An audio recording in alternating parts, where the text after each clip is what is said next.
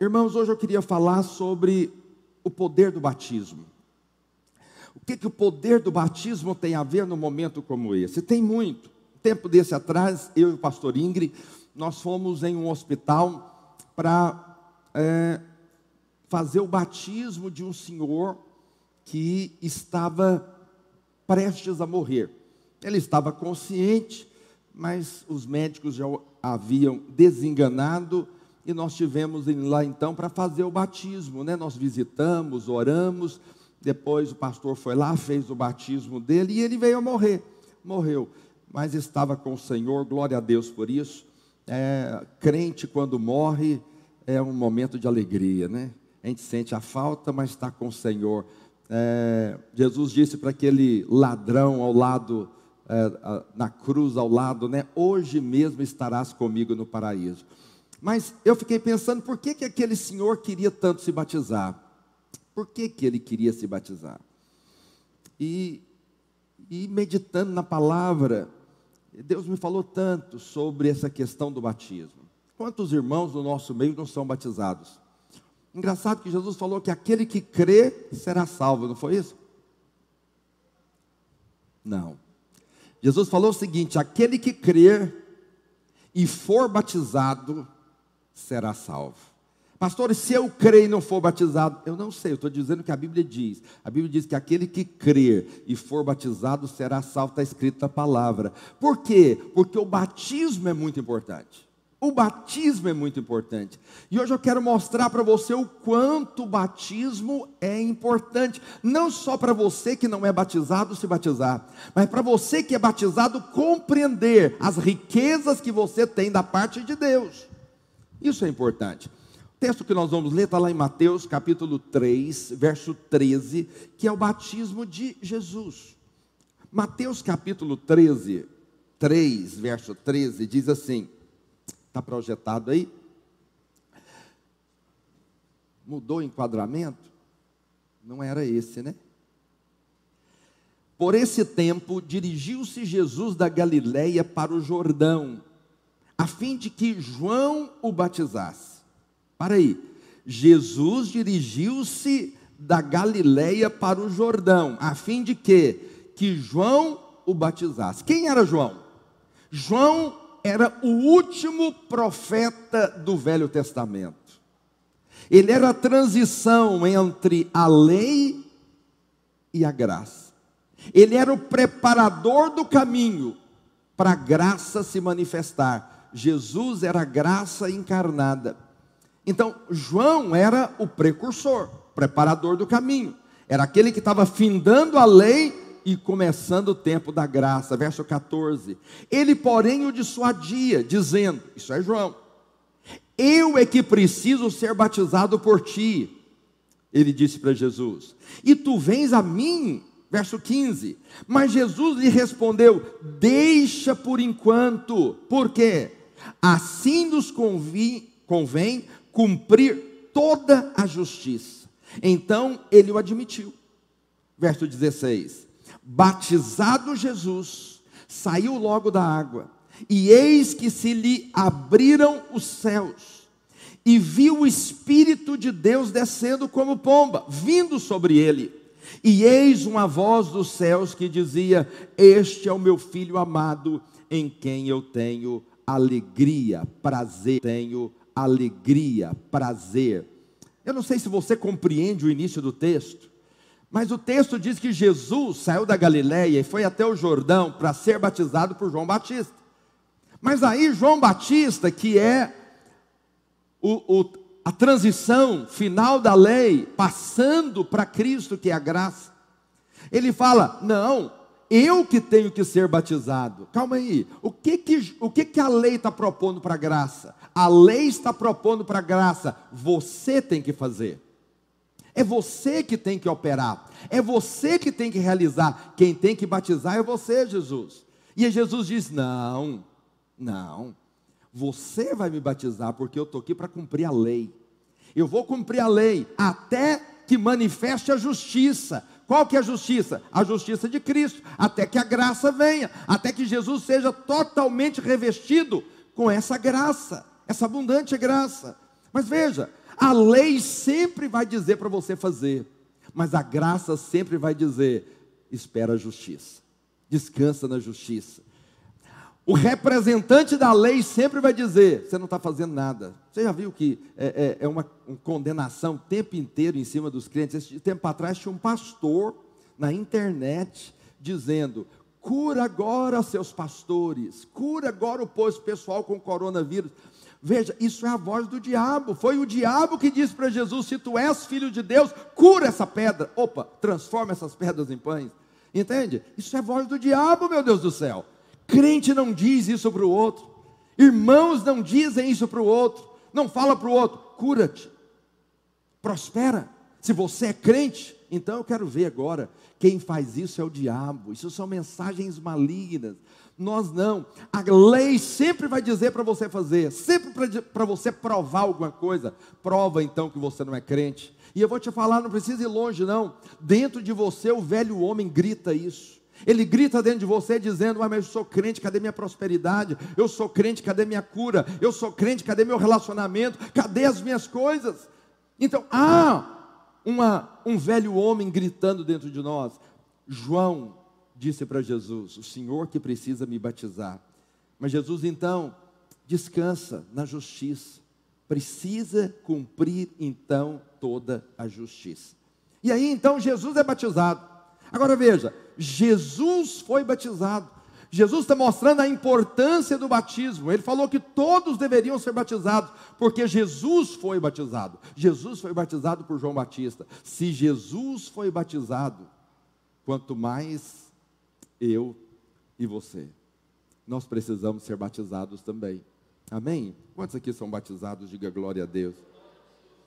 Mas eu queria mostrar aqui, incluindo o batismo, pelo menos seis coisas importantes nesse texto, que fazem parte de tudo que Jesus recebeu. Primeiro é o batismo. Verso 16 diz: Batizado Jesus.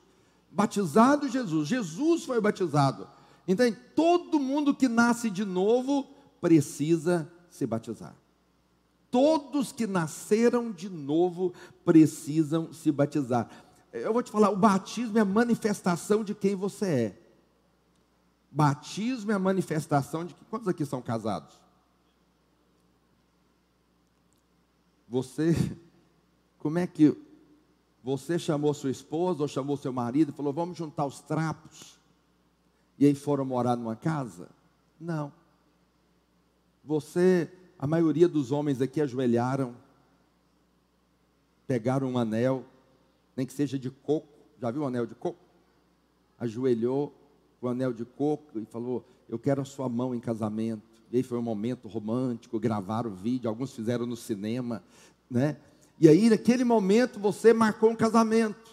E aí, então, naquele dia teve uma cerimônia. Aí o pastor, todos os convidados. Por que, que você casou? Porque a manifestação daquilo que agora você, a partir do casamento, você mudou de etapa. Você era um solteiro, agora é casado. E aliança te mostra isso todo dia.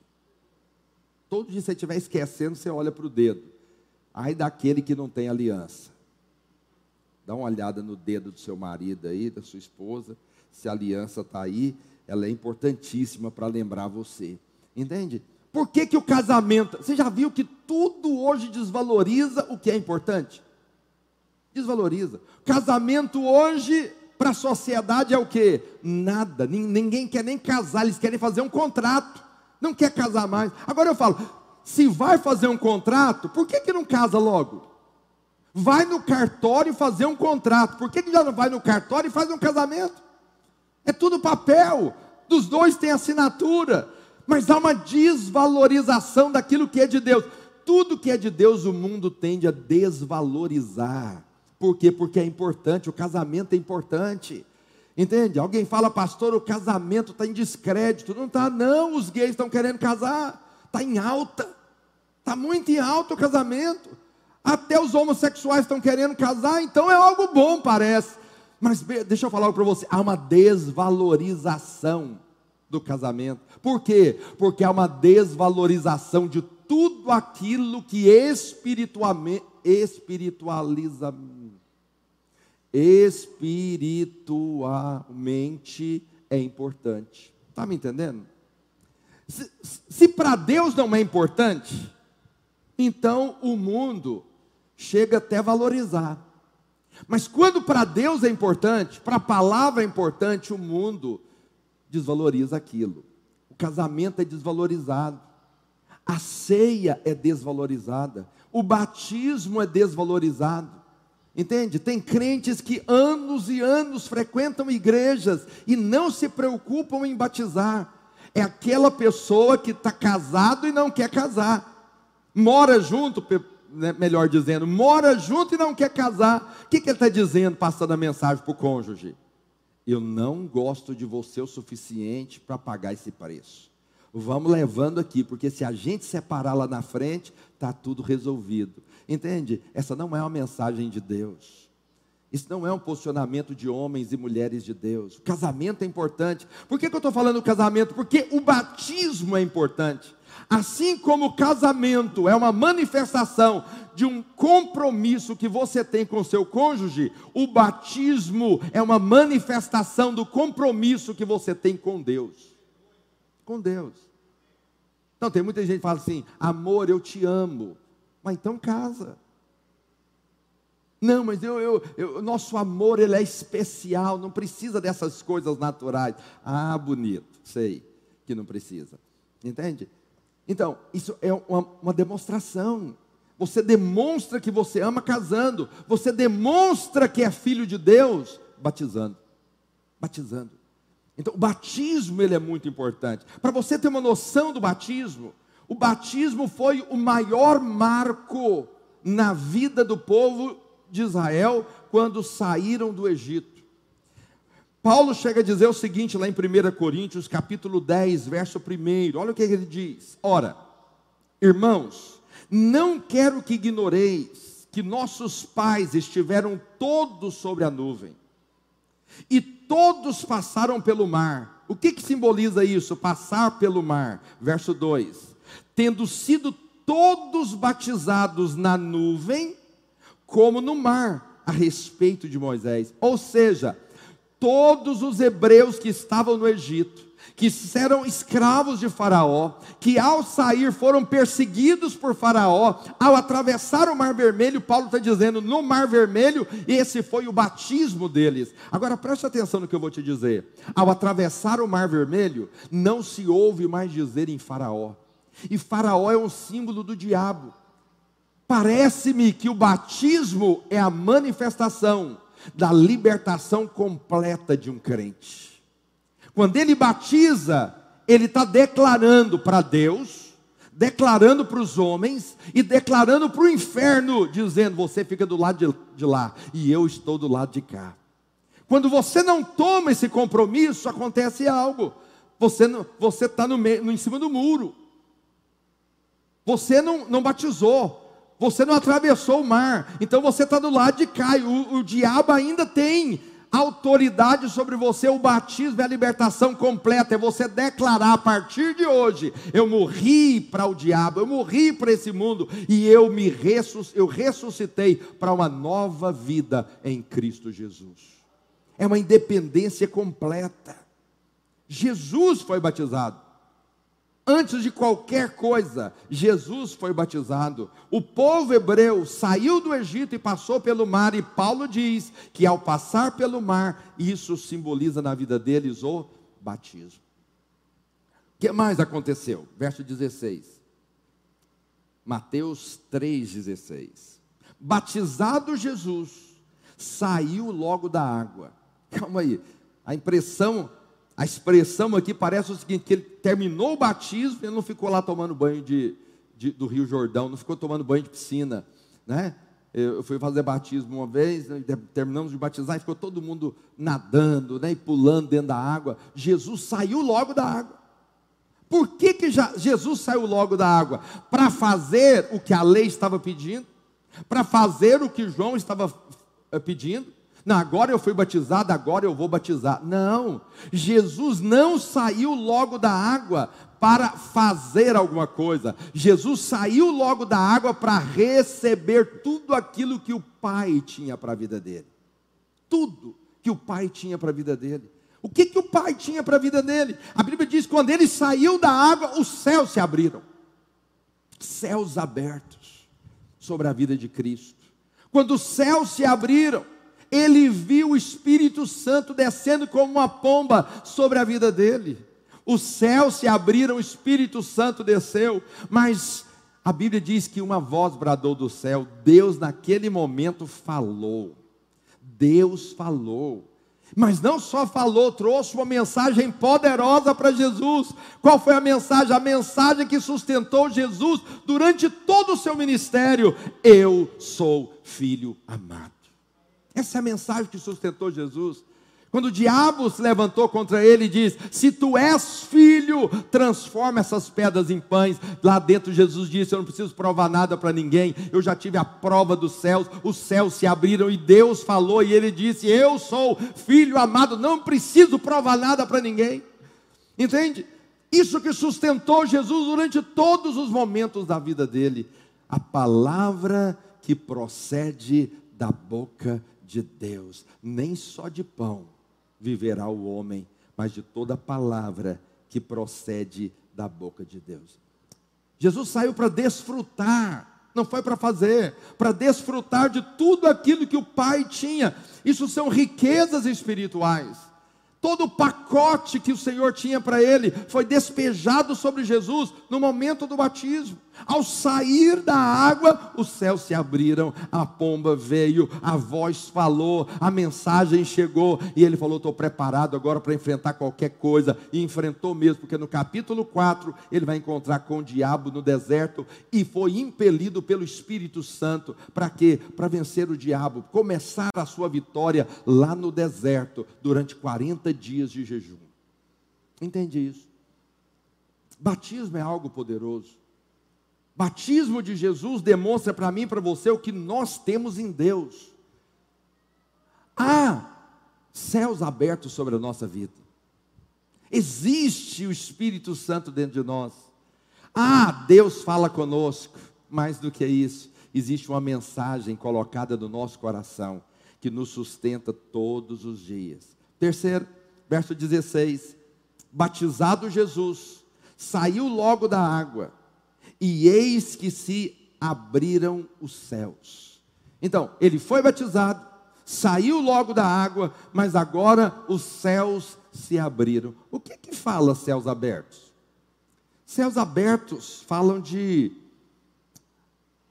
facilidade, liberação, fluir de Deus, coisas abundantes. Quando você fala assim, nossos céus estão abertos sobre a minha vida, o que você está querendo dizer? Querendo dizer o seguinte: as coisas estão acontecendo.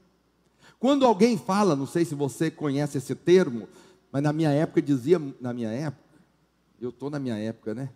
Há um tempo atrás diziam aí, alguém falava assim: os céus estão fechados, os céus estão de bronze, ou seja, não tem contato com Deus, está tudo trancado. O que, que ele está querendo dizer? Eu oro e Deus não responde, eu falo e ele não está ouvindo. Entende? As coisas não estão acontecendo, mas céus abertos fala daquilo que está acontecendo na sua vida. Eu quero dizer, meu querido, que os céus estão abertos sobre você, os céus estão abertos sobre a sua casa, os céus estão abertos sobre o seu trabalho, aonde você colocar suas mãos, os céus estão abertos e a abundância de Deus vai se manifestar sobre a sua vida. E isso faz parte da nossa identidade. No batismo, Jesus saiu e os céus se abriram. Os céus se abriram. Eu gosto do texto de Gálatas, capítulo 3, verso 27. Ele diz assim: Porque todos quantos foram, fostes batizados em Cristo. Essa palavra em é dentro, em Cristo, para dentro de Cristo. De Cristo vos revestistes. Você está vestido aqui hoje, glória a Deus por isso. Né? Não podia ser diferente. E essa roupa aí que está te revestindo, né? Esse aqui é o seu revestimento. Então, quando nós somos batizados em Cristo, de Cristo nós somos revestidos. Agora, entenda a mensagem pelo amor de Deus. Abra o seu coração agora. Os céus estão abertos sobre quem? Sobre Cristo. Quando nós somos batizados, nós somos batizados dentro de Cristo, somos revestidos de Cristo. Se os céus estão abertos sobre Cristo, os céus estão abertos sobre nós. Entende isso? É tão simples a mensagem do Evangelho. Eu fui colocado dentro de Cristo, mas os céus estão abertos sobre Cristo, e se eu estou nele, os céus estão abertos sobre mim. Um crente nunca deveria falar que os céus estão fechados, porque você está em Cristo, e nunca Deus irá fechar os céus sobre Cristo. Só um momento os céus foram fechados na cruz. Na cruz os céus foram fechados sobre Jesus. Aí você fala, pastor, então o céu pode fechar sobre mim? Não. Os céus fecharam em Cristo na cruz, para que hoje você vivesse debaixo de céus abertos. Entende isso? Essa é a troca da cruz. Lá de fato, parece que o Senhor virou as costas para Cristo. Para quê? Para que ele pudesse cumprir toda a justiça. Mas uma vez que a justiça foi cumprida, agora os céus estão abertos sobre nós.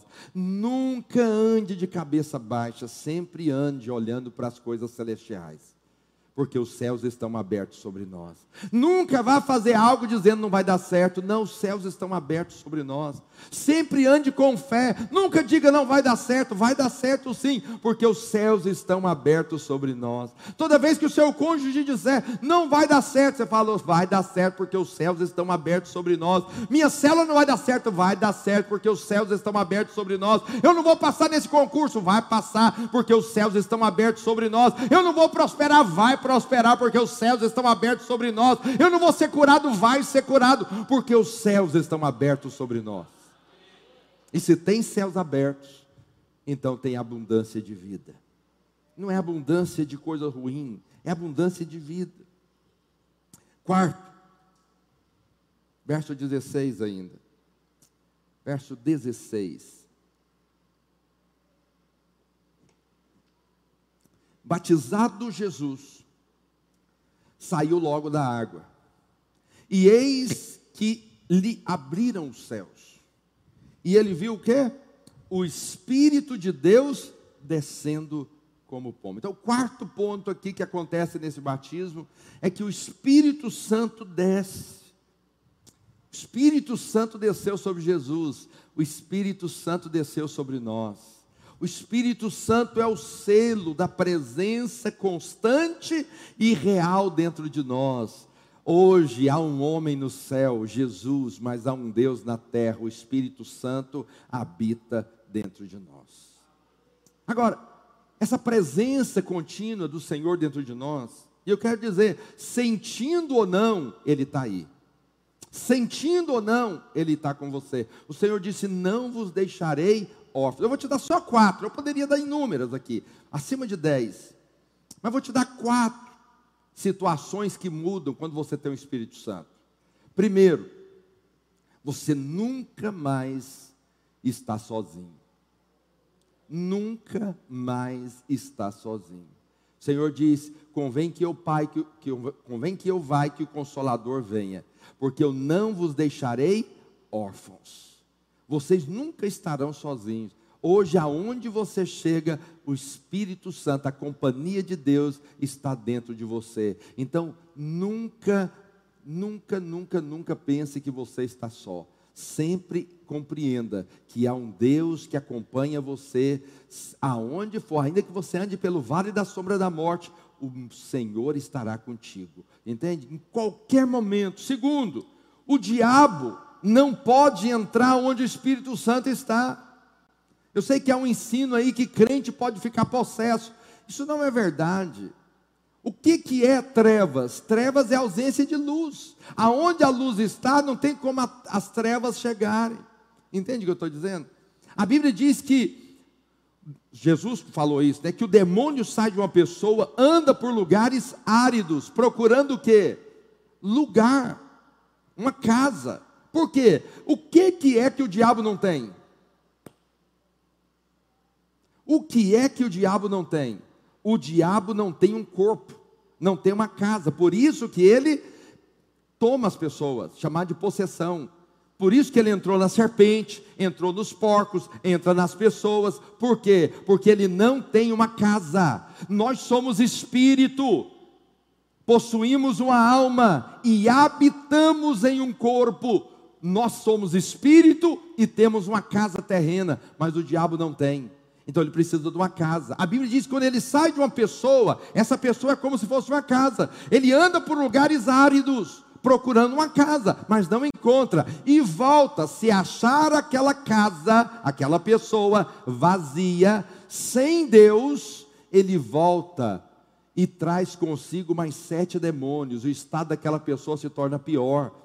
Mas se aquela pessoa, aquela casa, está só adornada, mas tem a presença de Deus, não tem lugar para o inimigo. Crente nunca fica possesso.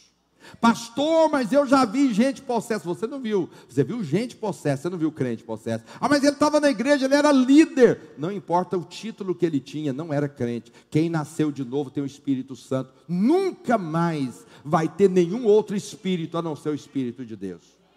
Crente não fica possesso. Está claro isso para você? Nós vamos, nunca estaremos sozinhos, mas não pode outro ser agora, outro espírito entrar no lugar onde tem luz. As trevas não pode. Aonde a luz entra, as trevas têm que sair. Terceiro, terceira situação que muda na nossa vida quando o Espírito Santo entra em nós, nós somos guiados a toda verdade. A Bíblia diz: nada pode contra a verdade a não ser a verdade. O que que o mentiroso mais teme? O que que o mentiroso mais teme? É a verdade. Nós não temos medo da verdade. Nós somos guiados à verdade. O Espírito Santo nos guia à verdade. Você não precisa que ninguém te ensine coisa alguma, acredite em mim. Não precisa. A Bíblia diz isso. Que a unção que nós recebemos dele nos ensina todas as coisas. Pastor, como que é isso? Você não precisa saber como homem comum precisa saber com a mente. Você não precisa. Você só precisa saber pelo Espírito. O Espírito te guia a verdade. É chamado em nós de intuição. Quando nós temos o Espírito Santo, então você vai tomar uma decisão. Você pode descansar, porque o Senhor vai te guiar, pastor, mas o Senhor não me disse nada. Sim, mas na hora de você fazer, você vai ter um incômodo no seu coração. É o Espírito Santo dizendo: não faça porque Ele te guia aonde? Na verdade. Você não precisa andar com medo, não precisa andar inseguro, sem saber qual decisão tomar, o que fazer. Ande tranquilamente, porque na hora de decidir, basta você dar uma respirada funda e falar: Senhor, que caminho que eu tomo? O Espírito Santo vai falar com você, não vai te deixar errar. A Bíblia diz que a paz seja o árbitro do vosso coração, por isso, não tenha medo. O Espírito Santo habita dentro de você e vai te guiar toda a verdade. Então, nós nunca estaremos sozinhos. Não pode ter outro espírito a não ser o Espírito de Deus dentro de nós. Nós vamos ser guiados a toda a verdade. Quarto, nós somos revestidos de poder. A Bíblia diz que quando o Espírito Santo desceu em Pentecostes, Todos que estavam naquele lugar foram revestidos de poder. Esse poder aqui é autoridade, é poder de autoridade. Hoje, a mesma autoridade que estava sobre Cristo está sobre nós. Hoje você pode levantar as mãos para uma tempestade e dizer: acalma-te, emudece. Você pode dizer para uma planta: seja amaldiçoado. Eu não estou falando da planta e nem da tempestade, eu estou falando das circunstâncias da sua vida. autoridade em você para levantar a mão e mudar o cenário da das coisas. Por quê? Porque há poder dentro de nós. Há poder de Deus dentro de nós. Quando Jesus sai do batismo, o céu se abre. A voz, o Espírito Santo desce. Tudo isso está nas nossas vidas. Nós fomos batizados. E uma vez que nós saímos da água, os céus estão abertos sobre nós, mas também recebemos o Espírito Santo nas nossas vidas. Quinto, é só seis, pode ficar em paz. Você não achou que tinha tanta coisa assim no batismo, né? Verso 17. O verso 16 diz que os céus se abriram e uma voz bradou do céu, e o verso 17 diz: Eis uma voz dos céus. O Espírito Santo desceu e no verso 17 diz: Eis uma voz dos céus.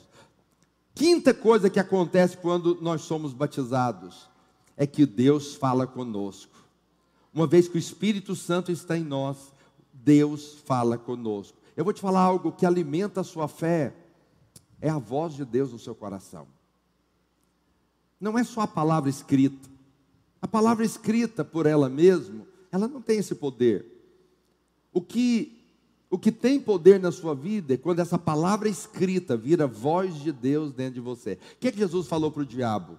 Nem só de pão viverá o homem, mas de toda palavra que procede da boca de Deus.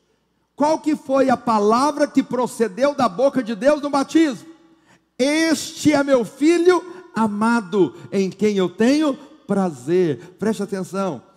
Muitas coisas estão escritas na Bíblia a seu respeito, mas essas coisas têm que virar a boca de Deus na sua vida. Você precisa de revelação delas. Para quê? Para que você possa viver por elas. Tem que ter uma palavra queimando no seu coração.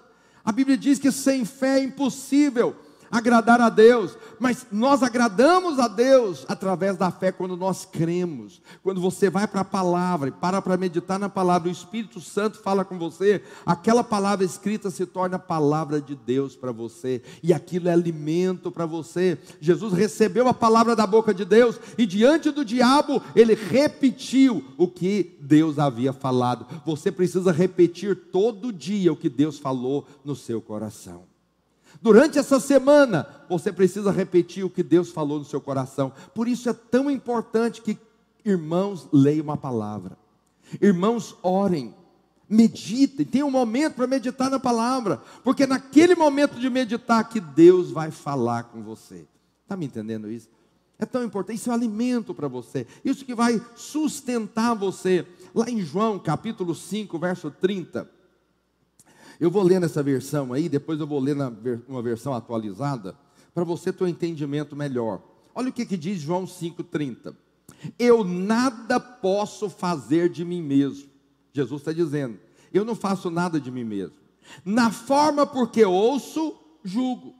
O meu juízo é justo, porque não procuro a minha própria vontade, e sim a vontade daquele que me enviou.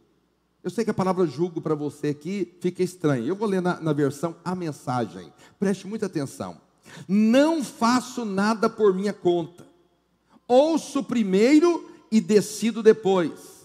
Vocês podem confiar nas minhas decisões, porque não estou seguindo o meu caminho próprio, mas apenas cumprindo ordens. O que Jesus está dizendo?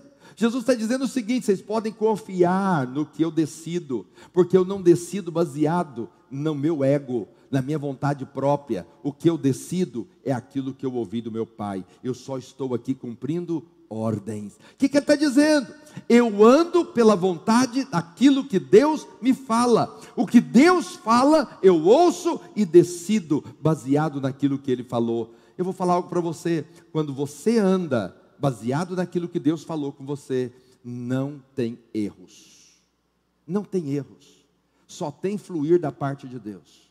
Só tem respostas da parte de Deus. Eu vou dar uma ilustração para você rápida, para você entender. Aqui no Brasil não tem rios, tem agora na transposição do Rio São Francisco. Você vai encontrar lá rios retos. Você não encontra rio reto, córrego reto, lugares que têm água que são retos. Só lá na Flórida, lá que é um pântano, eles fazem aqueles regos para a água cair dentro e secar um pouco da terra. Mas aqui os rios são curvos. Preste atenção no que eu vou te falar. Isso aqui demonstra o mover de Deus. O mover de Deus é como um rio. Você entra, dá no tornozelo, você entra, dá no joelho, depois você entra, dá nos, nos lombos, depois você entra, não dá mais para nadar e a água te leva. O que Deus quer de nós é que nós andemos no centro da vontade de Deus, que Deus nos guie a toda a verdade e a plenitude, a abundância de vida. Mas quando nós não ouvimos, às vezes nós andamos de maneira reta quem anda de maneira reta, ora ele está na água, ora ele está no seco. Ora está na água, ora ele está no seco. Isso é a vida de muitos irmãos. Eles encontram o mover de Deus, falam, pastor, agora eu estou. O que, que é isso? Daqui a pouco ele fala, gelado. Pastor, deserto. Deserto, ele está no seco. Mas ali depois ele cai de novo no rio. E aí ele fala, pastor, agora as coisas vão, vão caminhar. Daqui a pouco ele está no seco de novo. Preste atenção, não é essa a vontade de Deus para você. Ouça, ouça a voz de Deus, e você vai andar no centro da sua vontade. Você vai dizer como Jesus: Eu não faço o que eu quero, eu faço a vontade de Deus. Da maneira que eu decido, é porque eu ouvi da parte do meu pai. Os homens natural não entendem, o homem natural não entende. Por que, que ele não entende? Ele fala: Por que, que você está tomando essa decisão? Eu estou tomando essa decisão porque eu ouvi do meu pai. Mas está errado, isso aqui vai dar problema para você. Eu ouvi do meu pai, eu vou fazer segundo a vontade do pai. Isso é maravilhoso, porque o resultado é certo. E por último, verso 17. E eis que uma voz dos céus me dizia: Este é o meu filho amado, em quem eu tenho alegria. Então, última coisa que aconteceu: primeiro, Jesus foi batizado. Segundo, ele saiu logo da água. Terceiro, o espírito, os céus se abriram. Quarto, o Espírito Santo desceu. Quinto, uma voz bradou do céu. Mas qual a, qual a mensagem que essa voz trouxe? Este é o meu filho amado, em quem eu tenho alegria. Eu vou te fazer uma pergunta: é possível agradar a Deus? É possível agradar a Deus? A Bíblia diz que sim. A Bíblia diz que sem fé é impossível agradar a Deus. Então, o que, que agrada a Deus? É a fé. O que, que é fé? É crer naquilo que Ele disse. Quando os céus se abriram e a voz bradou do céu, o Senhor disse para Jesus: Este é o meu filho amado, em quem eu tenho alegria. Como que eu agrado a Deus? Crendo na mensagem que ele falou a meu respeito. Eu sou filho amado de Deus. Quando eu creio, então eu posso agradar a Deus. Agora eu quero te dizer, o Senhor já se agradou de Cristo. O Senhor se, se agradou totalmente de Jesus. Ele agora não precisa ser agradado mais, porque em Cristo ele disse: Eu tenho alegria. E nós todos estamos em Cristo.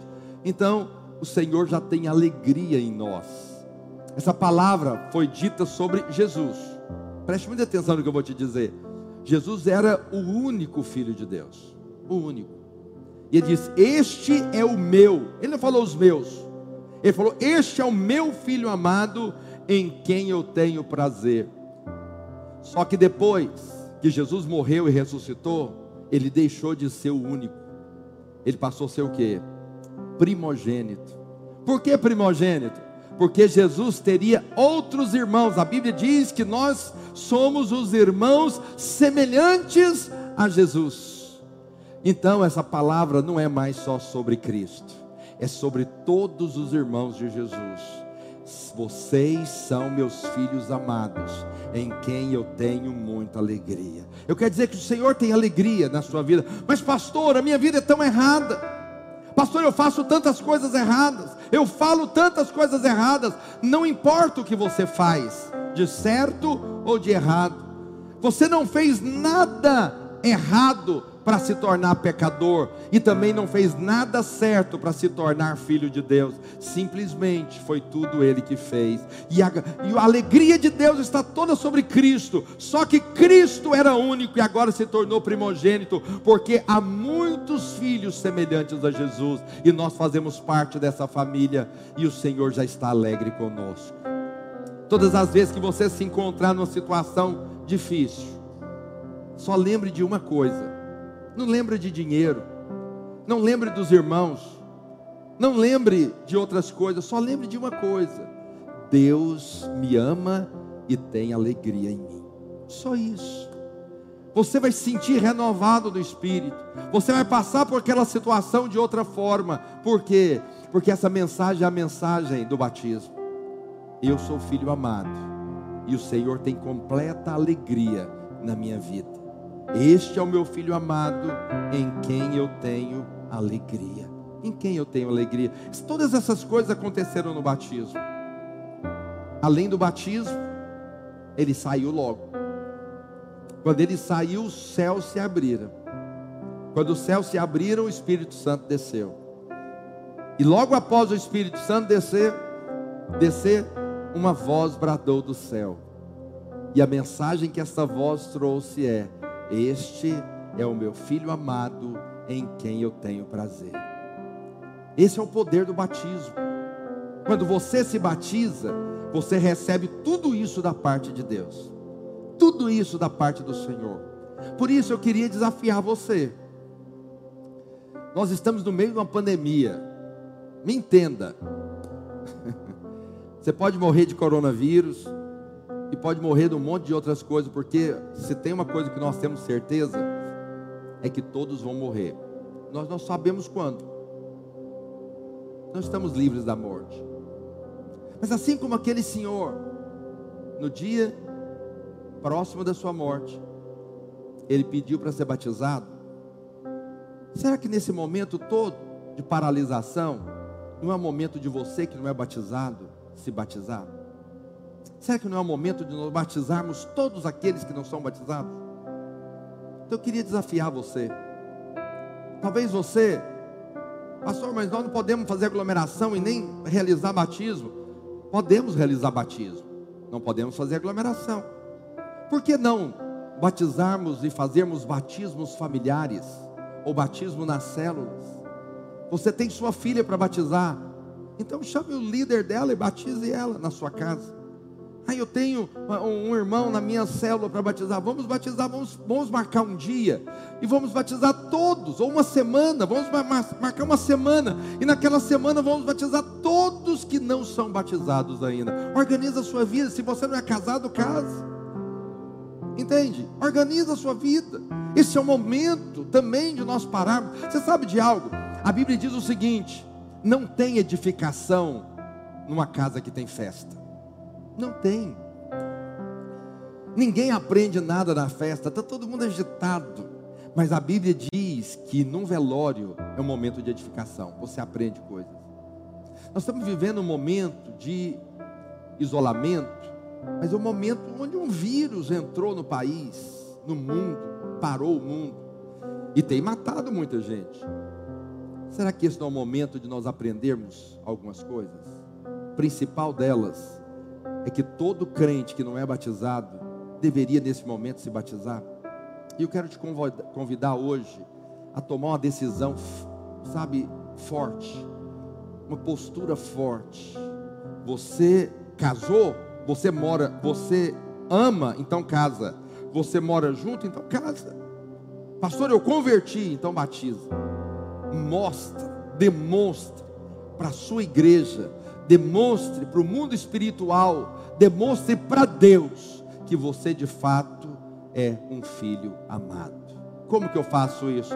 Batizando. Como que você prova que você ama uma, uma mulher? Casando com ela. Como que você prova que ama um homem? Casando com ele.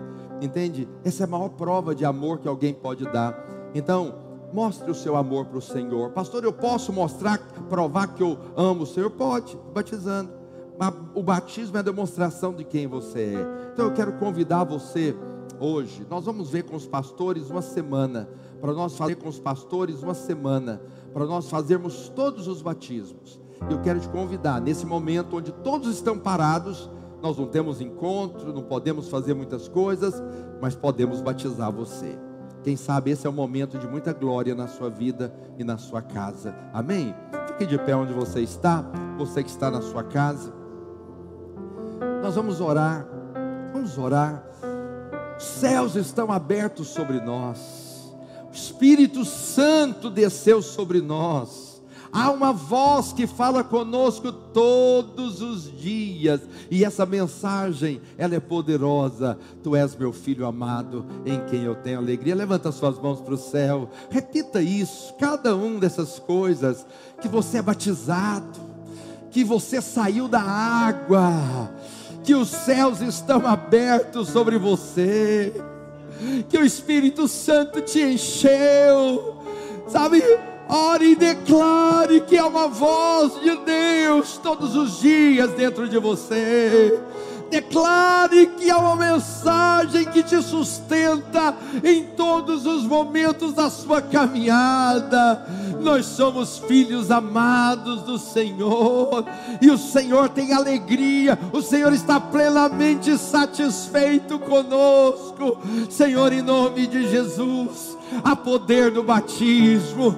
Nós somos batizados e nós recebemos tudo aquilo que Jesus recebeu naquele dia. Senhor, os céus estão abertos sobre a nossa vida, meu Pai. O favor do Senhor está em nós. Não falta sobre nós a bênção, não falta sobre nós o favor, os céus abertos, a abundância, ó Deus amado, ó Deus sobre a nossa vida e a nossa casa. Senhor, nós somos cheios do Espírito, o Espírito nos guia a verdade da tua palavra. Nós não estamos sozinhos, ó Deus, o Senhor mora dentro de nós, a nossa casa está cheia, não há lugar para demônios na nossa vida, meu Pai. E o Senhor, ó Deus amado, nos reveste de poder e de glória. Oh, meu Pai, o Senhor fala conosco, há uma voz como um rio que brota, ó Deus amado, com força e violência dentro de nós. É a tua voz que nos lembra todos os dias. Nós somos amados do Senhor, somos amados e o Senhor tem alegria nas nossas vidas. O Senhor está satisfeito conosco. Oh, meu Pai, em nome de Jesus, vamos cantar essa canção. Ele nos ama? Qual? Pode ser essa aí. Meu pai me ama eu sou dele para sempre. O meu pai me ama eu sou dele para sempre. E nada vai me separar do seu grande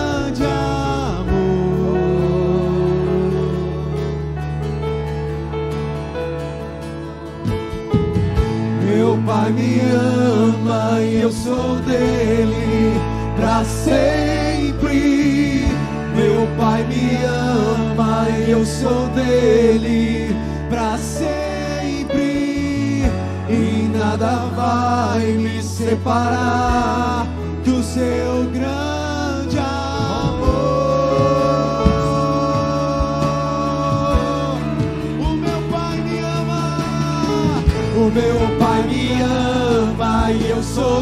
dele para sempre. O meu pai me ama e eu sou dele para sempre.